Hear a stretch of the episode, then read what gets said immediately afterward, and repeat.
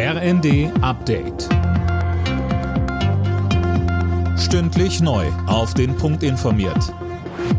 Ich bin Dirk Jostes. Die Ampelkoalition und die Union wollen heute im Bundestag gemeinsam für die Lieferung schwerer Waffen an die Ukraine stimmen.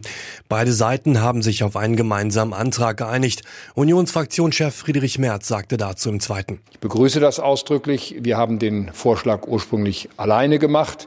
Die Ampelkoalition hat jetzt einen eigenen Vorschlag eingebracht und jetzt machen wir einen gemeinsamen. Und das ist eine gute Lösung. Vor der Abstimmung soll es im Bundestag noch eine Debatte geben.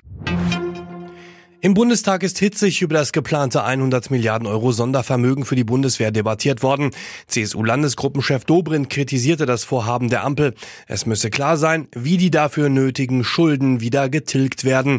Verteidigungsministerin Lamprecht warb hingegen nochmal deutlich um die Unterstützung der Union. Diese Zeitenwende, sie muss mit Leben erfüllt werden. Und deswegen ist es so wichtig, dass endlich unsere Bundeswehr so ausgestattet wird, dass sie ihre Aufgabe erfüllen kann, die Landes- und Bündnisverteidigung auch zu gewährleisten. Das ist über Jahre hinweg zusammengespart worden und damit muss endlich Schluss sein.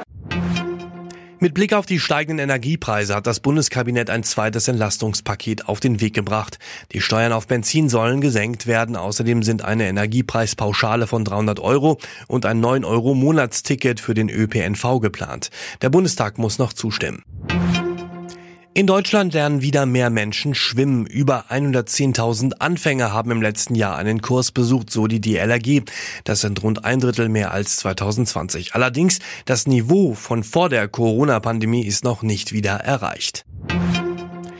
Der FC Liverpool kann sich Hoffnung auf den Einzug ins Finale der Fußball Champions League machen. Das Team des deutschen Trainers Jürgen Klopp bezwang im zweiten Halbfinal-Hinspiel zu Hause den FC Villarreal aus Spanien mit 2 zu 0. Das Rückspiel steigt nächste Woche.